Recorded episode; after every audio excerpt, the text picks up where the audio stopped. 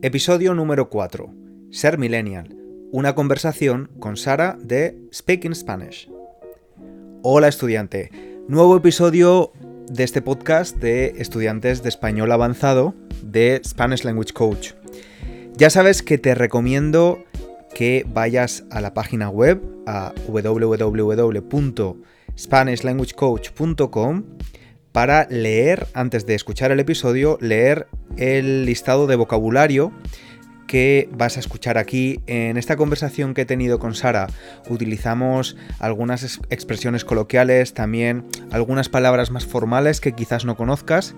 Así que en este listado de vocabulario te doy ejemplos en contexto de estas palabras y expresiones, pero que son distintos a los ejemplos que vas a escuchar luego en la conversación. Así que vas a tener eh, vas a estar expuesto o expuesta a dos ejemplos diferentes de las palabras nuevas que vayas a aprender. Y además, como siempre, pues puedes usar la transcripción si lo necesitas y también las flascas de vocabulario. Y no me enrollo más, te voy a dejar con la conversación tan entretenida que he tenido con Sara. Estuvimos hablando más de una hora, pero esta ha sido solo la parte de la conversación sobre este tema, ser millennial. Te dejo con ella. En este episodio del podcast me acompaña Sara, compañera, profesora de español también y podcaster. ¿Qué tal, Sara? Bien, César, muchísimas gracias por invitarme. La verdad es que me hace muchísima ilusión estar aquí hoy. Un placer tenerte. Em, luego hablaremos también de tu podcast, que, recomiendo a todos los estudiantes que nos escuchan. Pero hoy hemos venido a hablar de ser millennial. Tú y yo somos millennial. Eh, he estado buscando más o menos las fechas o el marco temporal de lo que significa ser millennial eh, o generación Y también. Son las personas nacidas entre 1981 y 1993. Y he encontrado una tabla em, que define por, por diferentes generaciones un rasgo característico. ¿Cuál crees que es el rasgo característico de nosotros los millennials? ¿Cuál crees tú que sería? Buah, no sabría decirte la verdad. Yo creo que, al menos para, para mí, vamos, em, lo que ha caracterizado, lo que caracteriza a nuestra generación, la generación llamada millennial, sería la adaptabilidad, ¿no? Hemos dado el paso de, de, digamos, el mundo analógico al mundo tecnológico, al mundo de Internet y todo eso. Así que yo nos definiría como una generación extremadamente adaptable. No sé si van por ahí los tiros o estoy súper equivocada. Pues los tiros van por ahí, muy buena expresión, por cierto porque además la circunstancia histórica que un poco separa a la generación X, que es la anterior, y la generación Z, que es la posterior, es el inicio de la digitalización. ¿no? Es verdad que nuestra generación, eh, pues empezamos utilizando el teléfono analógico cuando éramos pequeños y hemos visto pues todas las etapas, toda la transformación de la, de, la era tecnológica y la digitalización. Pero como rasgo característico principal, de nuestra generación es algo que no es muy positivo, que es la frustración. Me siento totalmente representada, ¿eh? De hecho, yo muchas veces digo que, esta generación hemos sido la generación mentida, la generación de, las mentiras, ¿no? De. No lo sé, creo que tiene mucho que ver, pues claro, de dónde vienen nuestros padres, ¿no? Realmente eh, ellos fueron la primera generación en España que tuvo pues acceso a la educación superior digamos, en masa, ¿no? Y acceso a, la especialización y todo eso. Entonces, no sé si, si, tú estás de acuerdo conmigo o has vivido lo mismo que yo, pero cuando yo era niña, eh, el mantra era estudia, estudia, que el día de mañana tendrás un buen trabajo, que podrás vivir bien, que tal, que cual y al final pues ha sido crecer y esa, esa burbuja de cristal se ha roto realmente, ¿no? Entonces entiendo esa mm. frustración de, ese mundo que nos prometían al crecer y realmente pues no ha estado, entre comillas, a la altura de las expectativas que teníamos, ¿no? Nos hemos encontrado con algo muy diferente, ¿no? Sí, desde, a ver, creo que cuando eres más joven siempre tienes eh, una idea un poco equivocada de lo que va a ser el mundo adulto, pero es cierto lo que dices Mira, yo tengo mi, familia por parte de madre son nueve hermanos, por parte de padre son seis. Eh, ninguno de mis tíos o mis padres han ido a la universidad. Yo fui la primera persona en ir a la universidad, mi familia materna. Eh, todos mis tíos y, mis tías y mi madre, eh, teniendo profesiones pues, de baja cualificación, ¿no? Como muchos son carniceros, em, pues todos han conseguido comprarse una casa antes de los 30. Y sin embargo, yo que he ido a la universidad, todo esto, tengo 33 y ni tengo una casa, ni creo que pueda tenerla en el, en el medio plazo, ¿no? Creo que problemas de nuestra generación, como el acceso a la vivienda, que al, que al mismo tiempo también eh, provocan otros problemas, ¿no? Como que tengamos eh, menos hijos que antes, aunque hay otras circunstancias, pero es más difícil lo que se llama formar una familia, aunque una familia no es necesariamente tener hijos, obviamente, em, sí que probablemente provocan que, muchas personas de nuestra generación se sientan frustradas. Pero yo creo que eso tiene algo bueno también, ¿eh? que es que mm, estamos buscando la felicidad en otra parte. Yo ahí sí noto, por ejemplo, un cambio generacional muy grande, por ejemplo, en la visión que tenemos del trabajo por supuesto, queremos trabajos que nos gusten, ¿no? Queremos trabajos donde nos sentimos realizados, donde tenemos oportunidades de progresión laboral, etcétera, etcétera. Y, yo creo que antes era como, bueno, siéntete agradecido de tener un trabajo, de poder pagar tu hipoteca de tu propia casa, eso sí, de poder mantener a tu familia, a tus hijos, y ahora pedimos otras cosas también, ¿no? Creo que quizá porque aceptamos que quizá esa situación que queríamos no va a llegar o no va a llegar tan pronto o tan fácil, pues buscamos nuestra felicidad en, otros cauces, ¿no? Claro, sí, totalmente. Además, es que nuestra generación también ha sido la primera generación que ha podido hacer un montón de cosas que nuestros padres no pudieron hacer, ¿no? Como viajar a un montón de países con la aparición de, las aerolíneas de bajo coste, eh, estudiar en el extranjero, incluso si eras de, una familia normal, ¿no? Que pues antes era algo exclusivo para las, para las clases más privilegiadas.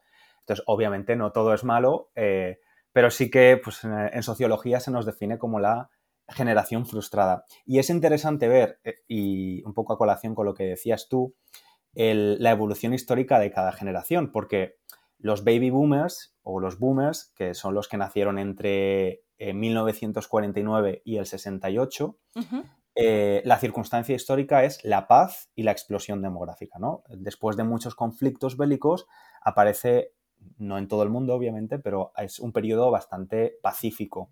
Y su rasgo característico es la ambición. Claro. Que, es probablemente pues, el rasgo que define a, la gente de esta, de esta generación. Gente que quiere tener un trabajo, progresar, quizás no se preocupa tanto por el, por el eh, sentirse satisfecho ¿no? con su trabajo, sino seguridad, estabilidad. Claro, buscamos esa ambición dentro del mundo laboral, ¿no? Se le dio mucha importancia a ese, pues eso, nuevo acceso a, más educación, nuevo acceso a puestos de trabajo, a más seguridad económica, pero claro, es, es una ambición muy específica, ¿no? Ambición en el mundo laboral. Sí, Sí, o, sí, o, probablemente también, pues eso, de, poder acceder a la vivienda, de formar una familia, ¿no? Lo que, lo que se estaba buscando y que en generaciones anteriores, que en el caso de España, pues eran generaciones que habían vivido una guerra civil y una posguerra, pues era prácticamente imposible. Eh, después de los baby boomers tenemos la generación X, que es la anterior a la nuestra. Em, la circunstancia histórica es la crisis del 73, eh, gran recesión económica y la transición española, en el caso de España. Y su rasgo característico es la obsesión por el éxito. Son los llamados yuppies. Eh, no sé si has oído hablar de este término. No, la verdad es que no, ese no lo conocía. Sí, pues es un poco, eh, creo que es un término también anglosajón y creo que lo que lo representa muy bien, si tuviésemos que tener una imagen de, un yuppie, es pues el típico broker de estadounidense trabajando para la bolsa de Nueva York. ¿no? o sea, es como llevar lo anterior un paso más, ¿no? Si la generación anterior, eh, pues el rasgo que lo definiera la ambición, ahora ya es la obsesión por el éxito, ¿no? Luego llegamos nosotros a, romper ese paradigma. Exacto, exacto. Entonces, claro, venimos de, ahí, ¿no? De, ese crecimiento económico, de que em, ya no solo buscamos eh, una ambición económica, sino también el tener un mejor estilo de vida y todo esto, y llega pues los millennials y una recesión grande también eh, en mitad de los 2000 y, algunos sueños rotos, ¿no? Pero bueno, eh, como, como, hemos dicho, también hay cosas bastante positivas de, ser millennial. Y Sara, te quería preguntar, tú has estado en contacto con mucha gente más joven que nosotros, la generación Z. ¿Ves muchas, muchas diferencias? Tú has trabajado en un cole como, como profe. ¿Ves muchas diferencias eh, respecto a, nuestra generación, en, las nuevas generaciones, en cuanto a actitudes, eh, no sé? Eh, pues mira, algo que, es, que, me llamaba mucho la atención cuando trabajaba pues, en escuelas secundarias en, en, Inglaterra, que fue donde más trabajé, pero en escuelas primarias también. Yo creo que ya hay un rasgo que lo separa de nosotros, o al menos de cómo crecimos nosotros, ¿vale? Porque todos nos dejamos llevar por, por los nuevos estilos de vida, pero era la, la inmediatez. la eh, eh, no sé cómo explicarte, era como que están acostumbrados a lo quiero, lo tengo y lo tengo ya, ¿sabes? Que por eso digo que también nosotros nos acostumbramos, ¿no? A, hacer, a pedir algo y al día siguiente tenerlo, o el mismo día tenerlo en la puerta de, casa, ¿no? Pero era, es una generación que yo creo que le cuesta más, estoy generalizando mucho, ¿vale? Pero bueno, en lo que yo había visto, pues las cosas que llevan un proceso largo, porque están acostumbrados a pues, tener la información o tener todo al alcance de la mano, realmente. Sí, la tolerancia a la frustración es más baja, ¿no? Sí, totalmente. Sí, sí, es verdad. Aunque no crees, yo esto lo veo eh, en generaciones más jóvenes, pero al mismo tiempo pienso que ahora mismo todos estamos en el mismo barco y es verdad que estamos en, un momento donde eh, ya no tienes que esperar una semana para ver el nuevo episodio de tu serie favorita. Puedes ver la temporada completa en cinco horas. Eh, ya no necesitas esperar 10 horas hasta que vuelva eh, tu amigo a casa para llamarle a, su casa, le puedes enviar un WhatsApp y, recibir una respuesta instantánea. Y al final ahora estamos todos ahí. Y yo creo que en general la tolerancia a la frustración y esta necesidad de, tener respuestas rápidas y, estar sobreestimulados es algo que ya nos afecta a todos, porque hasta mi madre tiene TikTok, o sea que... Claro, por eso digo, digo, bueno, al final hago un pequeño disclaimer al principio de decir, todos nos vamos dejando llevar por eso, ¿no? Pero, pero sí es verdad que lo noto. No sé, yo al menos tengo recuerdos de cuando las cosas llevaban más tiempo. Claro, no, es verdad que al menos tenemos la referencia de decir, pues hubo un momento en mi vida en el que experimenté el aburrimiento. Sí. ¿Sabes? Estar en una sala de espera del dentista como un niño de 10 años y estar mirando a la pared y decirle a mi madre, me aburro, ¿sabes? yo ya, o sea, es que hoy en día es imposible eh, aburrirse si, quieres, o sea. Totalmente, totalmente. Y ese exceso de estimulación también es, en mi caso, eh, es algo que, me, me, inquieta un poco, ¿no? Sí, totalmente. y te permite... poder te permite también experimentar cosas que ahora cada vez experimentamos menos, ¿no? Me recuerda un poco esto que comentabas antes a, esa frase del principito, ¿no? De si vienes a las 4, pues a las 3 ya me pongo contento porque estoy esperando por ti, ¿no? Pues ese tipo de, cosas, ese esperar por algo que deseamos que ahora no existe, existe más esa gratificación inmediata de la que yo también soy culpable, digamos, mm. pero, pero esa, ansia, ¿no? De, de las cosas, esa ilusión que diríamos nosotros. Claro, y esto también, eh, nosotros que somos profes de español, también se ve y por eso es muy, es muy importante generar expectativas realistas ¿no? en los estudiantes, especialmente los principiantes. Eh, la gente que nos escuche serán estudiantes de avanzado, o sea que ya, ya probablemente han salido de, esa mentalidad de que no puedes tener resultados em, en un plazo corto de tiempo, de que probablemente aprender español va a ser un proceso que va a durar toda la vida y que, pues eso, que no, las soluciones rápidas y que a veces yo creo que hay algo también que caracteriza al aprendizaje de idiomas y al aprendizaje de música, que es lo otro que yo he hecho en mi vida, aprender y enseñar música. Para mí son procesos muy similares, que es que en un mundo que está gobernado por esto de los objetivos SMART, que se llaman, que sean medibles, que sean todo ese tipo de cosas, pues no es tan fácil aplicar eso. Em, cuando hablamos de un aprendizaje de idiomas, no es tan fácil medir el progreso que has hecho en cierto tiempo, a no ser que tú digas, bueno, pues voy a hacer una prueba de nivel, un examen aquí, aquí y aquí, ¿sabes? Pero ese, ese pequeño progreso que vas haciendo cada día o, cada semana es muy difícil de, medir. Mm, sí, sí, sí, absolutamente. Eh, aunque nos empeñemos en casi, pues eso, eh, optimizar la productividad de de todos los procesos que hacemos en nuestra vida, somos humanos y no somos máquinas perfectas. Hay cosas en el día a día que aumentan o disminuyen la, efectividad con la que hacemos las cosas y la productividad y al final, pues eso, em, somos humanos. Somos humanos y es imposible em, intentar buscar esa, perfección o esa medibilidad. Si existe esa palabra, medibilidad, no lo sé. si, no existe, nos la, si no existe, nos la inventamos que nos hace falta. y Sara, volviendo, volviendo al tema central del episodio, ser millennial, mira, yo me he dado cuenta de que me estoy haciendo mayor y que ya soy un adulto no sé si funcional, pero que, soy, que ya debería ser un adulto funcional y, adulto al 100%. Primero porque cada vez que abro Facebook, que de vez en cuando abro Facebook, eh, alguien de, con el que estudié en el colegio pues tiene un nuevo hijo o se ha casado o incluso ya hay gente que se ha divorciado. Y digo, madre mía, qué, mayores somos. Pero otra cosa es que existe ya la nostalgia millennial, ¿no? Que esto es un signo de que tu generación ya se está haciendo vieja, que ya está. Sí, ya ha pasado, ¿no? Si te da nostalgia es que ya no está. Claro, claro. He buscado la etimología de nostalgia y es muy interesante. Quiero que, la comentemos. La palabra nostalgia se nutre en su raíz griega, griega de nostos, que viene de nestai, regreso o volver a casa, significa, y de algos, que significa sufrimiento. Así que podríamos decir que la nostalgia es como el sufrimiento causado por el deseo incumplido de regresar a otro sitio o a otro lugar, ¿no? Em, Qué bonito. Sí, la verdad es que sí. sí. ¿Tú eres muy nostálgica? Yo no soy nostálgica de tiempos pasados eso de, regresar a otra época, ¿sabes? De ah, regresar a la infancia porque fuimos tan felices. La verdad es que no. Eh, me lo planteo, ¿eh? Me lo planteo a veces. Pues no sé, era más feliz, no sé, cuando tenía 20 años, ¿sabes? O 22, 25, porque eras más joven, porque te queda pues esa la veintena por delante, bla, bla, bla.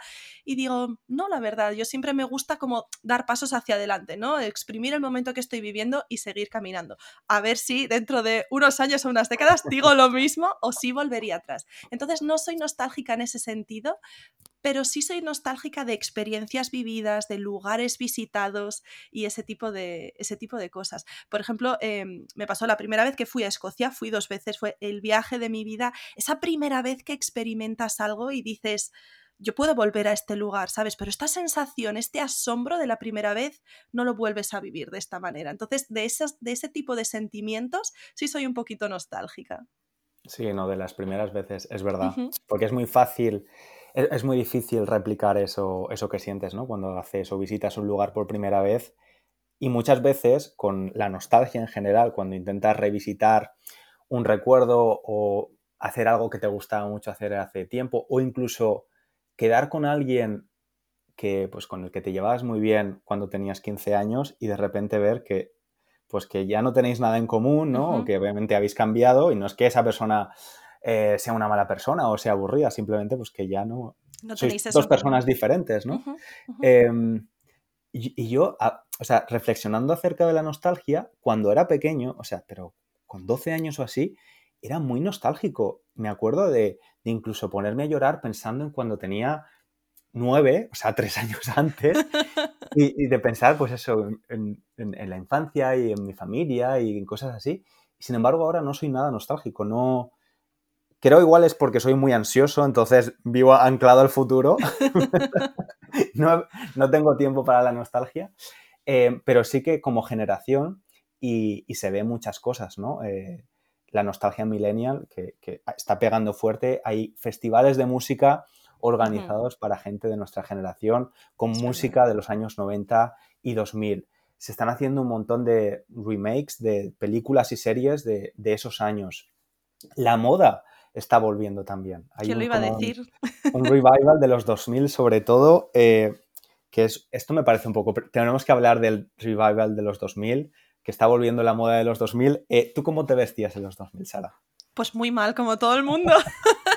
Por eso digo que me alegro de, sobre todo de haber crecido en el mundo analógico, dar el paso, digamos, al mundo digital ya de adolescente crecidita, ya de, adulta joven, digamos, porque hacíamos las mismas tonterías que hacen los adolescentes hoy en día, pero no hay pruebas, ¿sabes? Exacto, no hay fotos, no hay vídeos. Claro, entonces, pues, pues muy mal, pero es cierto que nos creíamos todos muy guays, ¿no? Y no sé, también es una etapa que a la hora de vestirse y tal, estamos hablando de los 2000 en conjunto con la adolescencia, ¿no? Que fue como lo viví yo, en la mm. que experimentas muchas cosas. Yo, pues no sé, me vestía en, en, en mi región, no sé si en toda España, en mi región se llevaba mucho una marca de ropa que se llamaba FO, PHO.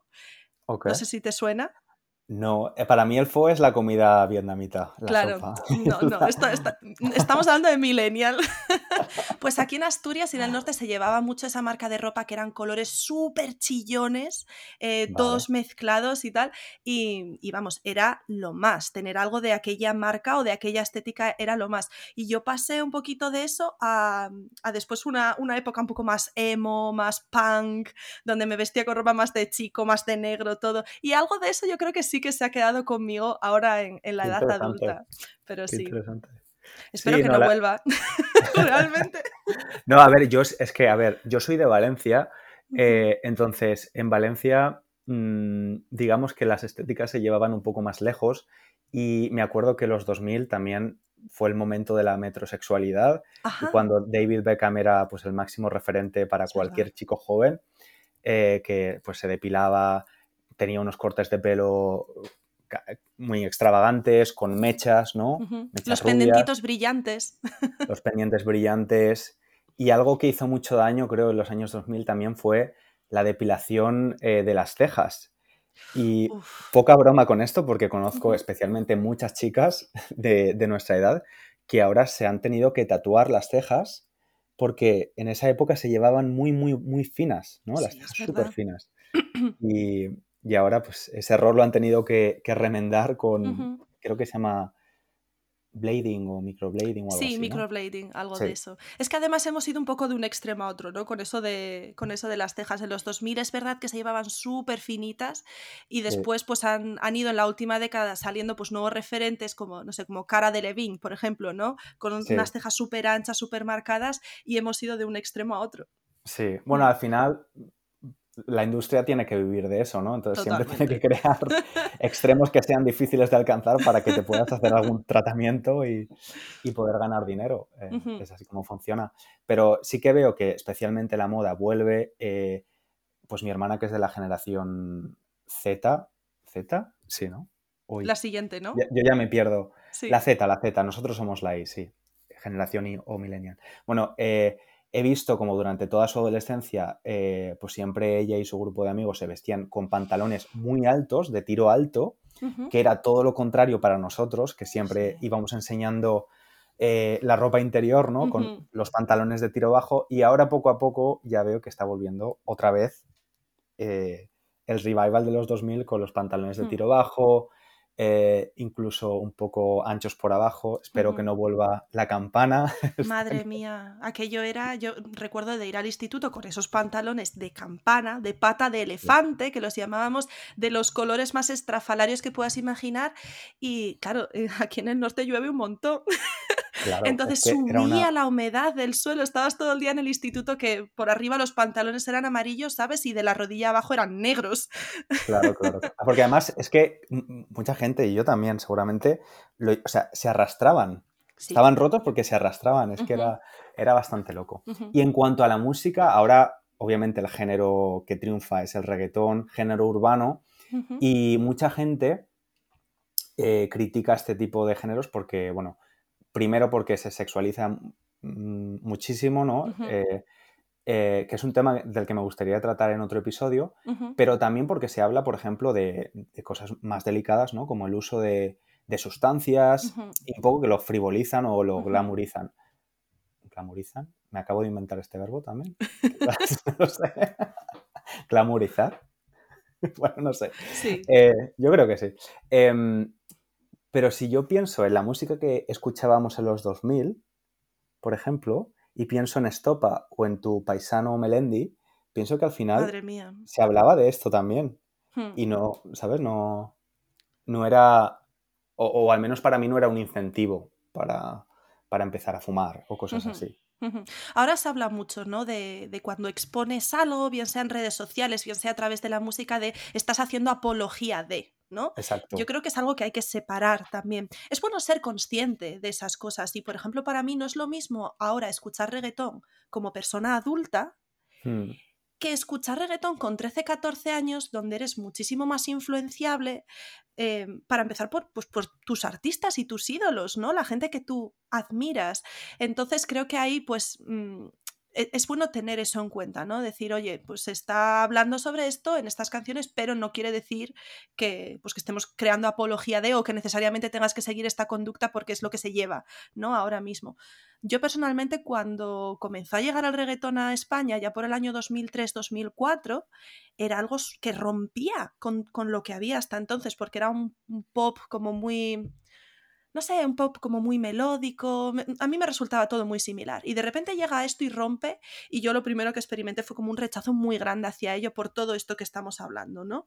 Eh, primero porque muchas letras ni siquiera las entendía, nos encontramos con todas esas palabras nuevas que vienen de, de países de América Latina, incluso de jerga de estos países también.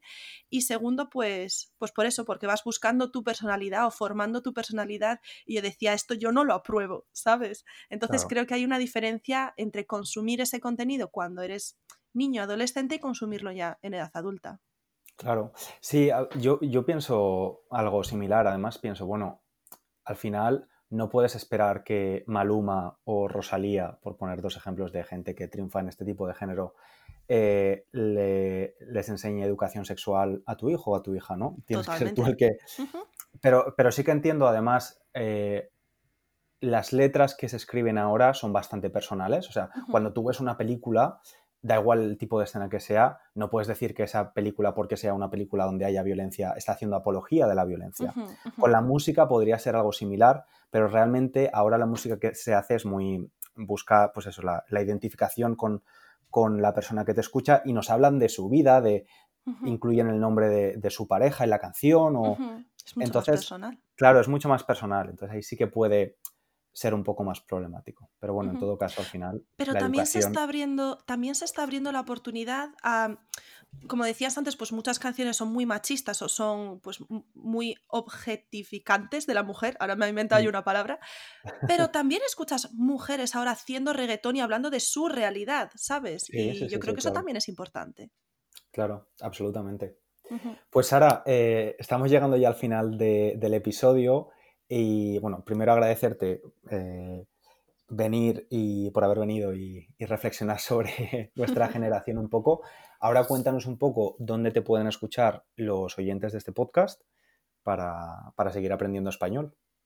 Pues tengo un podcast para estudiantes de nivel intermedio avanzado que se llama Dale a la lengua, donde bueno, pues podrán encontrar algunos episodios donde hablo yo sola, episodios un poco más cortitos de unos 15 minutos y después también entrevistas a nativos, a no nativos de español, hablando así de temas muy diferentes. No me meto en nada de gramática en- y en ese tipo de, de cosas, ¿no? No es una clase de español, es un sitio donde intentamos pues inspirar ¿no? a, la, a la gente y, y hacerlo a través del español, ¿no? No necesariamente como meta, sino como vehículo. Así que me pueden encontrar en los principales, las principales plataformas de podcast, en Apple, en Spotify, en Evox.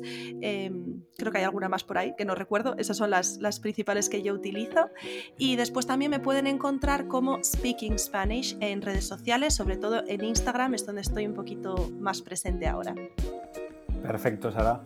Pues nada, todo el mundo a, a seguir el podcast de Sara. De todos modos, lo pondré también en las notas del podcast para que sea más fácil eh, clicar y seguir.